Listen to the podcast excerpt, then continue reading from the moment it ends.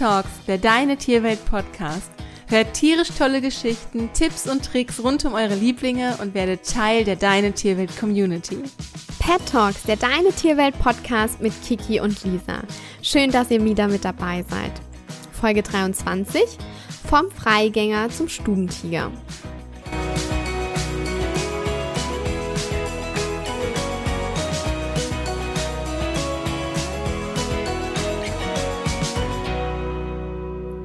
Wer eine Katze hat, möchte ihr am liebsten so viel Freiraum wie möglich schenken. Viele Katzen werden deshalb draußen als Freigänger gehalten, denn dort können sie nach Herzenslust durch die Gegend streunern und katzentypisch tun und lassen, was sie möchten. Manche Lebenssituationen bringen es aber mit sich, dass eine Katze, die immer draußen gehalten wurde, plötzlich nur noch drin leben kann. Das ist immer ein drastischer Einschnitt, denn die Katze hat sich ja schon daran gewöhnt, ein großes Revier zu haben, das sie nach Lust und Laune durchstreifen und genießen kann. Und nach einem Umzug fehlen ihr die Bewegung, der Freiraum und die vielen Sinneseindrücke der Natur. Und wenn möglich, sollte ein Wechsel vom Freigänger zum Stubentiger also vermieden werden. Aber es gibt Veränderungen, die so etwas notwendig machen, zum Beispiel wenn die Familie vom Land in die Stadt zieht.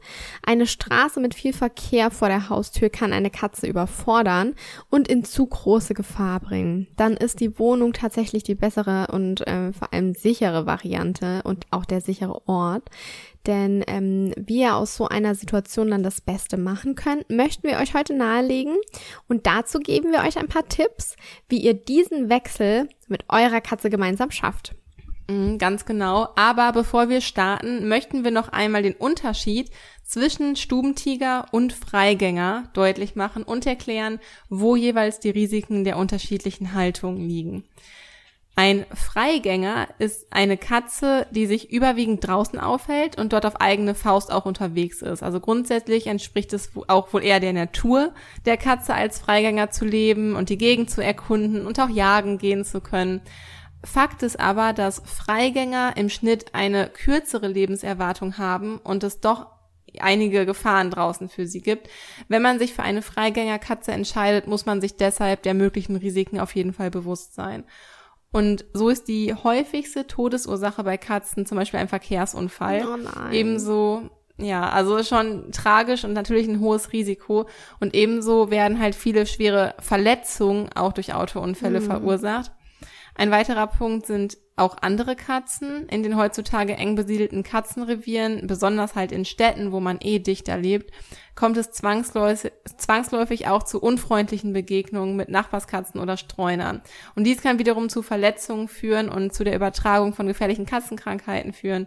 Regelmäßige Impfungen, wie zum Beispiel gegen Tollwut, sind für Freigänger deshalb ganz besonders wichtig.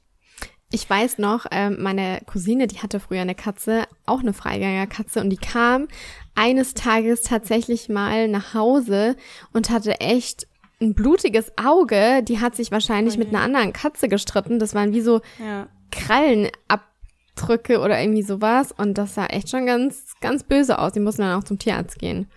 Ja, also hier sieht man, dass die Verletzungsgefahr auf jeden Fall deutlich höher ist und das Risiko insgesamt deutlich höher ist.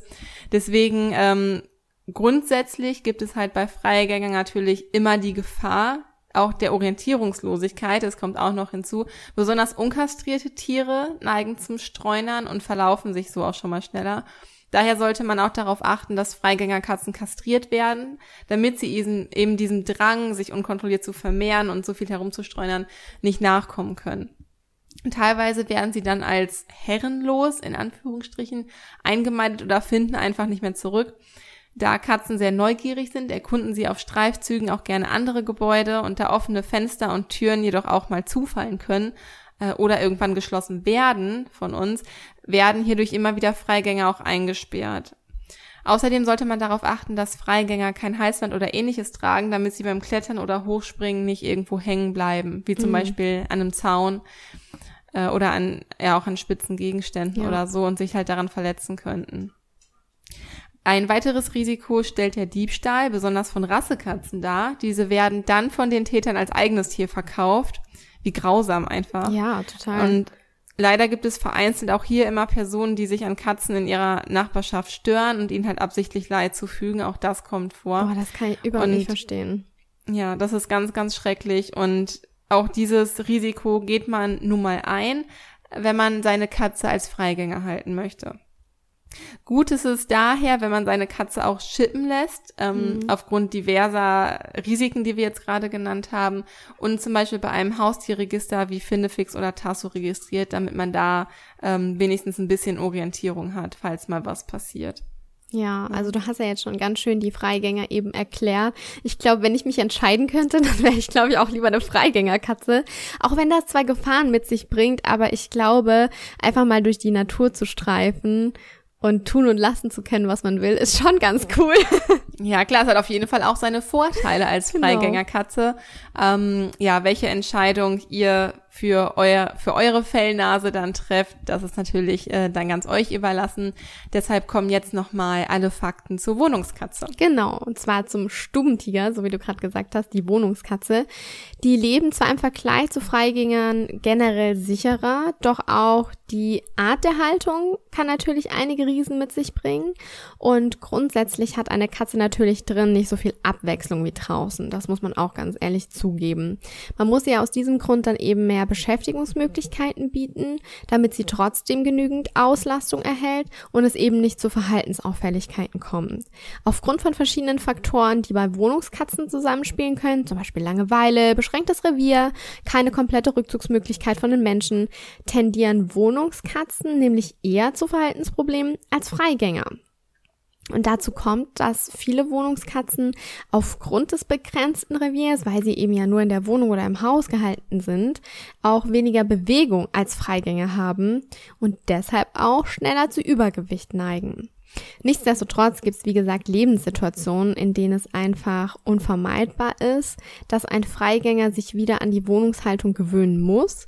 Und wie ihr eure Katze bestmöglichst dabei unterstützt, das möchten wir euch jetzt erklären. Ja, starten wir zunächst einmal mit der Vorbereitung. Die Vorbereitung ist nämlich ganz wichtig mhm. für die mhm. Umstellung. Ein Umzug bedeutet für eine Katze so oder so Stress genug schon. Ihr solltet eure Katze daher schon vor dem Umzug daran gewöhnen, in der Wohnung zu bleiben. Das fällt am leichtesten, indem ihr eure Wohnung in ein Paradies für Katzen verwandelt und es den Katzen so angenehm wie möglich macht. Bietet neue Kletter- und Spielmöglichkeiten an, kuschelt und streichelt eure Katze so oft es geht und so oft sie es denn halt aber möchte. Mhm. Äh, ein neuer Kratzbaum oder ein warmer Schlafplatz an der Heizung kann auch dafür sorgen, dass eure Katze es drin viel schöner findet findet als draußen. Und falls der Grund für die Umstellung bei euch also ein Umzug sein sollte, dann achtet darauf, die Katze schon etwa zwei bis drei Wochen vorher an die Haltung in der Wohnung zu gewöhnen. So kommt dieser Stress zumindest nicht noch zusätzlich zu dem eigentlichen Umzugsstress für die Katze dazu. Mit dazu, genau. Denn die mhm. Umgewöhnung an die Haltung in der Wohnung sollte jetzt einfach nicht von jetzt auf gleich passieren. Das würde euren Freigänger womöglich überfordern. Und stattdessen solltet ihr langsam die Ausgangszeiten verringern. Also ihr solltet langsam und schrittweise dafür sorgen, dass eure Katze immer mehr Stunden in der Wohnung verbringt. Und nachts beispielsweise könnt ihr die Türen nach ein paar Tagen schon ähm, ganz geschlossen halten, sodass die Katze dann zumindest die Nächte schon drin verbringt. Und ähm, was ihr auch tun könnt, ist mit eurer Katze vorher zu spielen, sodass sie schön müde ist, ihr was zu fressen zu geben. Und das senkt die Lust natürlich dann auch noch so ein bisschen nach draußen zu gehen. Und nach und nach könnt ihr das dann natürlich steigern, bis irgendwann die Katze auch tagsüber drin bleibt. Ja, genau. Kommt es dann zur endgültigen Umstellung, ist es ganz, ganz wichtig, dass die Katze in dieser Phase nicht noch zusätzlich gestresst wird. Sie sollte in Ruhe fressen können und wenn sie schläft, auch nicht gestört werden. Und auch fremde Menschen und Lärm sollten auf jeden Fall vermieden werden. Auch Katzen sind nämlich Gewohnheitstiere. Ihr als Bezugsperson solltet daher eure gewohnten Tagesabläufe beibehalten. Das schafft nämlich Sicherheit und Vertrauen und ist für die Katze super wichtig.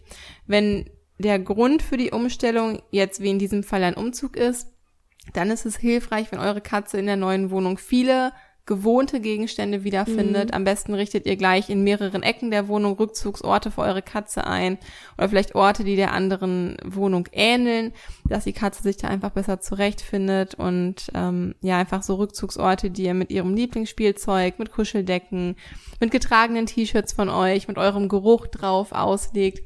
Oder hier und da ein kleines Leckerli kann vielleicht schon helfen, dass euer Stubentiger sich schnell einlebt Definitiv und verständlicherweise wird es am Anfang Protest geben, wenn eure Katze die Wohnung plötzlich nicht mehr verlassen darf.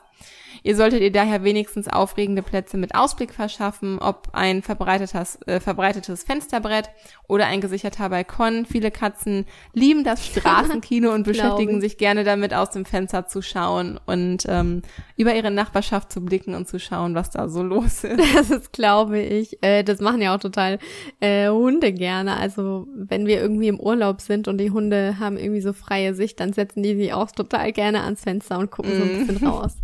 Aber so wie du gesagt hast, äh, die Katzen beschäftigen sich gerne damit und beschäftigen ist nämlich auch ein gutes Stichwort.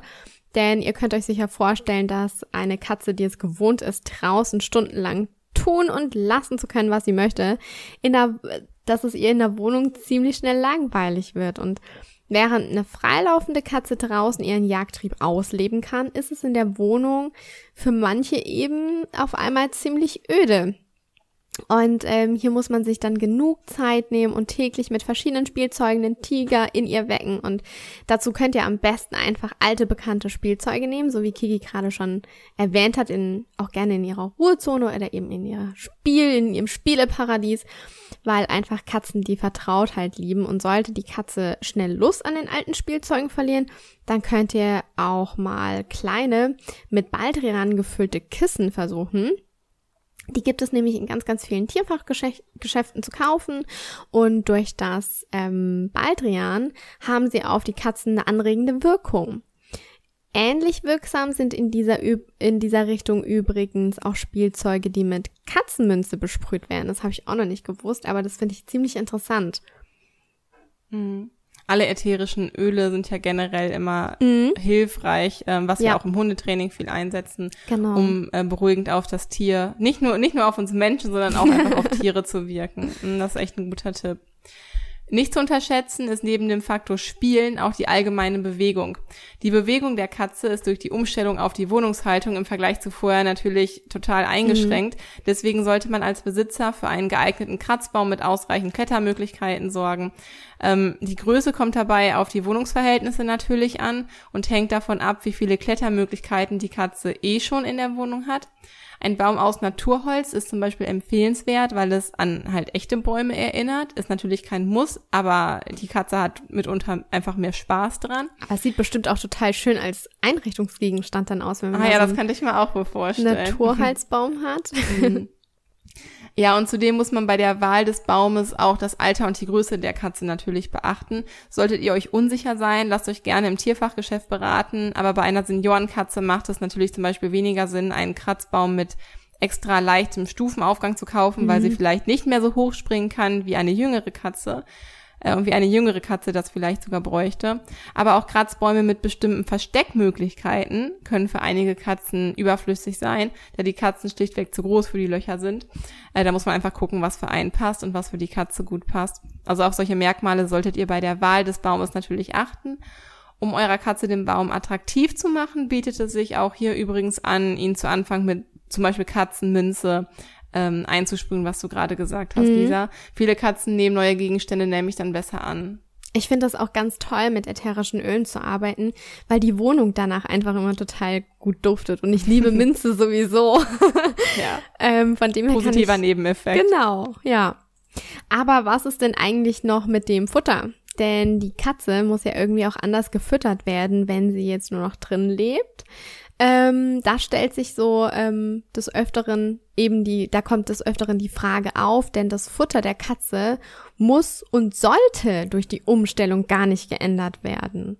Ähm, es kann nämlich wirklich hilfreich sein, der Katze dadurch, durch dieses gleichbleibende Futter Sicherheit zu vermitteln, wenn man ihr einfach ihr altbekanntes Futter weiterhin zu fressen hinstellt.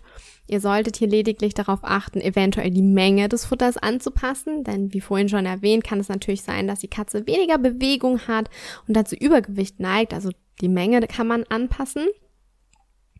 Ähm, aber bei Unsicherheiten könnt ihr hierzu auch gerne beim Tierarzt nachfragen, der hilft euch in solchen Belangen auf jeden Fall weiter. Und ein weiteres wichtiges Thema bei der Umstellung ist das Katzenklo. Wenn die Katze häufig ihr Geschäft draußen verrichtet hat, muss sie sich wieder an ein Katzenklo gewöhnen. Und der Umzugsstress kann zusätzlich dazu beitragen, dass die Katze ihr Geschäft an einer Stelle verrichtet. Aber wie gewöhnt man seinen Freigänger wieder an das Katzenklo? Das Katzenklo sollte wirklich an einem ruhigen, zugluftsicheren Ort aufgestellt sein und die ähm, das benutzte Streu regelmäßig, also mindestens einmal am Tag, entfernt werden. Denn manche Katzen sind ziemlich pingelig und verweigern ihr Geschäft sogar, ähm, sollte das Katzenklo nicht sauber sein. Und insbesondere während der ersten Tage kann es sinnvoll sein, der Katze nur einen Raum zur Verfügung zu stellen, in dem sie fressen, schlafen und ihr Geschäft verrichten kann. Allerdings solltet ihr darauf achten, dass das Katzenklo niemals direkt jetzt neben dem Schlaf- oder Fressplatz platziert wird, denn wir können uns auch nur schwer vorstellen, dass wir direkt neben unserem Esstisch ähm, eben die Toilette steht und Katzen mögen das natürlich genauso wenig. Also da ja. sollte man auf jeden Fall drauf achten, genau. Ja, das kann man auf jeden Fall gut nachvollziehen.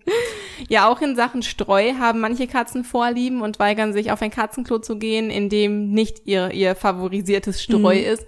Grundsätzlich gilt, je runder das Streu, desto angenehmer für die Katze. Am besten ihr probiert mehrere Sorten aus und lasst eurer Katze die Wahl, ähm, was ihr so am besten passt. Ein kleiner Trick, um das Katzenklo interessanter zu machen, ist es, am Anfang etwas Gras und Erde unter das Streu zu ah, mischen. Ah, ja. Das erinnert die Katze an die Orte, an denen sie draußen ihr Geschäft verrichtet hat und macht es so etwas einfacher und angenehmer. Auch ob das Katzenklo einen Deckel haben sollte oder nicht, hängt von der Vorliebe eurer Katze ab. Manche Katzen lieben Katzenklos mit Deckel, wiederum andere mögen es lieber oben ohne. Grundsätzlich gilt die Faustformel Anzahl der Katzen plus ein zusätzliches Katzenklo. Das heißt, teilt ihr euch euer Zuhause mit einer Katze, solltet ihr idealerweise auch zwei Katzenklos haben. Ja, und merkt ihr nach der Umstellung, dass eure Katze auch nach Wochen noch nicht mit ihrer neuen Situation klarkommt, dann könnt ihr wirklich darüber nachdenken, ob es sinnvoll wäre, der Katze einen Partner an die Seite zu geben, denn die Gesellschaft einer zweiten Katze kann wirklich Wunder wirken.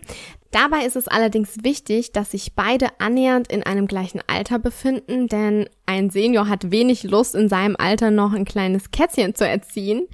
Und die Entscheidung sollte jedoch gut überlegt sein, denn es kann auch den umgekehrten Effekt haben und die Katze eher noch mehr stressen, wenn es plötzlich jetzt noch eine zweite Katze in ihrem Revier gibt. Also da müsst ihr ein bisschen auf euer Bauchgefühl auch hören, aber auch ähm, dem Wohl der Katze zuliebe entscheiden und entscheiden, ist eine zweite Katze sinnvoll oder ist meine Katze lieber eine Einzelkindkatze, sage ich jetzt einfach mal.